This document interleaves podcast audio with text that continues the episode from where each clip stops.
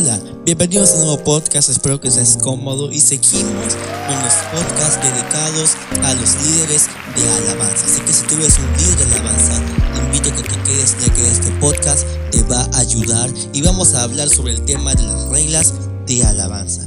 Reglas que se deben acatar, reglas que tú puedes añadir a tu grupo de alabanza para que haya un mejor orden y una mejor armonía. Si tú también eres un músico o si eres un miembro del grupo de alabanza, te invito a que también te quedes ya que también te va a servir mucho que conozcas las reglas que deben haber en el ministerio. Bendiciones. Y vamos a empezar. Reglas del grupo de alabanza. Antes de continuar con el tema, debemos saber de que un grupo de alabanza no es igual a una banda secular ya que en un grupo musical no importa cómo te portes, no importa cómo te vistas, no importa tu vida personal, no importa saber si tienes vicios o no. Lo único importante es que llegues a los ensayos y que tengas talento. Pero en cambio en el grupo de alabanza importa mucho tu testimonio, tu moral, tu vida.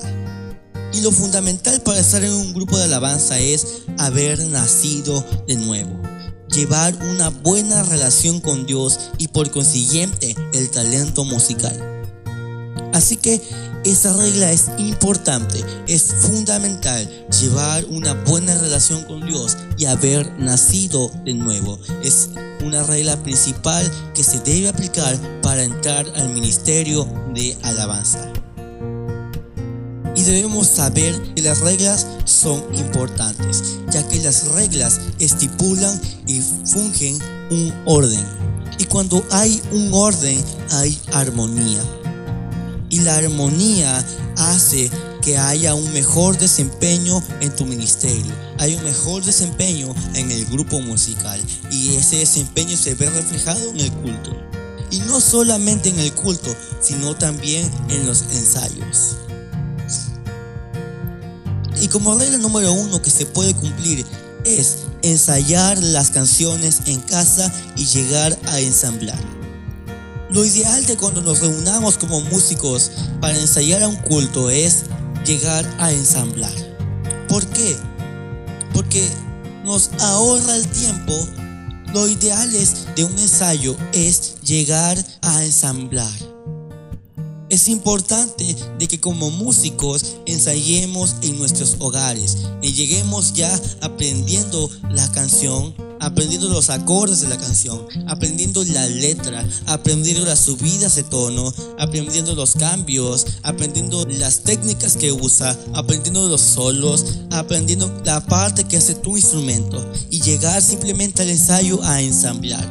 Y eso ahorra mucho el tiempo, ya que el tiempo se puede usar para ensayar espontáneos, para ensayar círculos armónicos por si acaso llega a haber un momento de improvisación.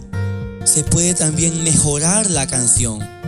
Se puede cambiar alguna parte que no nos gusta, ya que sabemos cómo se toca originalmente. Entonces podemos mejorarla, podemos cambiar y adecuar esa parte al culto. Entonces hay más libertades cuando ya tenemos ensayada la canción de memoria y quita más tiempo y es diferente ya que si llegamos sin conocer la canción al ensayo vamos a estar preguntando qué acordes debemos hacer, qué debo hacer yo aquí y va a ser una pérdida de tiempo así que como regla número uno debería ser ensayar las canciones en casa y llegar a ensamblar y como regla número dos es dar un buen testimonio como músicos debemos dar un buen testimonio y tener una buena integridad, ya que estamos al frente, ya que estamos ministrando y debemos dar un buen ejemplo. En 1 Timoteo 3:7 dice así: También es necesario que tengan buen testimonio de los de afuera, para que no caiga en descrédito y el lazo del diablo como tercera regla es no usar celulares durante el ensayo y no conversar temas fuera de este.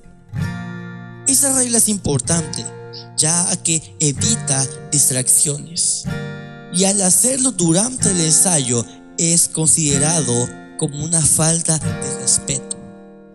Porque si hacemos estos errores como usar el teléfono en el ensayo o conversar cosas que no tienen nada que ver con el ensayo, es una falta de respeto a los músicos que están presentes, a las personas que están en el ensayo.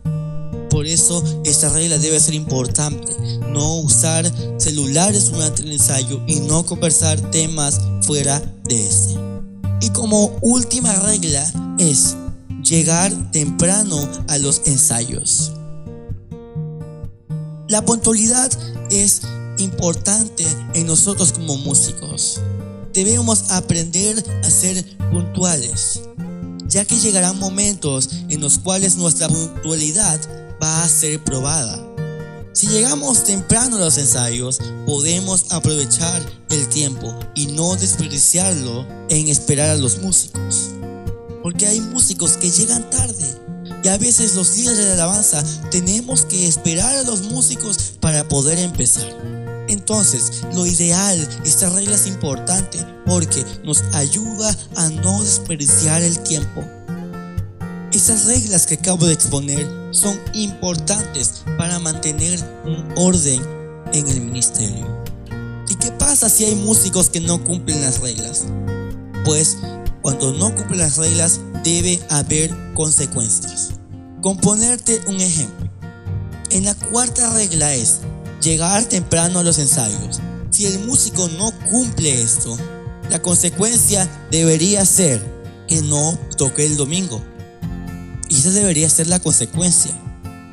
Y si nosotros no cumplimos esa consecuencia, cuando tengamos que otra vez ponerle la consecuencia, el músico no nos va a tomar en serio porque no hemos cumplido antes con la consecuencia. Por eso que es importante de que si una persona, aun por más importante que sea, no cumple las reglas, debemos aplicar la consecuencia. Así sea el hijo del pastor. Así sea el hijo de la persona que más diezma, debemos hacer cumplir las reglas.